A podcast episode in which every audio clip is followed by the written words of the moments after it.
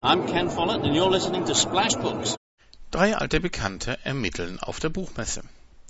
Am Freitagvormittag bat das Europa-Hörspiel-Label Sony BMG zu einer Präsentation inklusive eines interaktiven Live-Hörspiels mit den Sprechern der neuen Serie Die Drei ins gemütliche Lesezelt im Innenhof der Messe. Gut, wirklich neu ist diese Serie nicht, handelt es sich doch um den Hörspielnachfolger der erfolgreichen Jugendkrimireihe Die Drei Fragezeichen. Grund für den neuen Titel, das neue Design der Hörspielcover und ein paar inhaltliche Änderungen ist ein laufender Rechtsstreit, wie Europachef Uli Feldhahn zu Beginn erläuterte. Wie sehr dieser Streit die Gemüter erhitzt, zeigte sich schon kurz darauf, als sich in der ersten Reihe ein Herr lautstark zu Wort meldete und seine Version der Lage schildern wollte wie sich später herausstellte, handelt es sich dabei um Michael Fleißner, den Geschäftsführer von United Soft Media, einer Partnerfirma des Kosmos Verlags, bei dem die drei Fragezeichen Bücher erscheinen, auf denen bisher auch die Hörspiele basierten.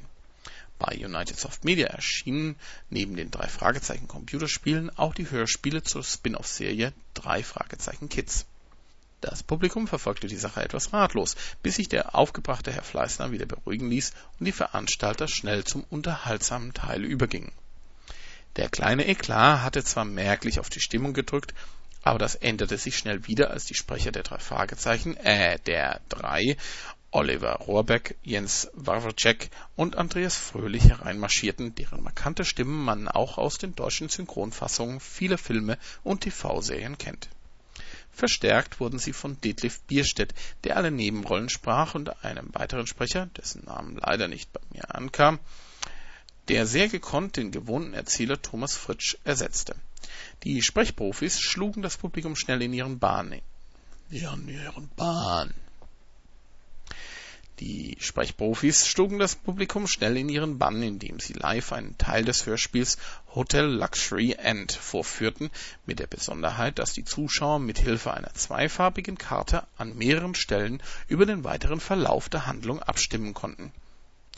Der sicht und hörbare Spaß, den die Akteure bei der Vorstellung hatten, übertrug sich schnell auf das Publikum.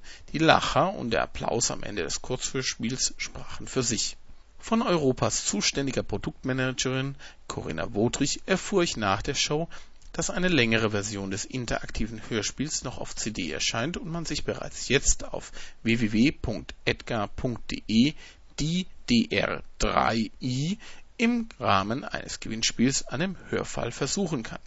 Und sie lieferte auch die Erklärung, warum mir Detlef Bierstedts Stimme so bekannt vorgekommen war. Es handelt sich bei ihm um den Synchronsprecher von George Clooney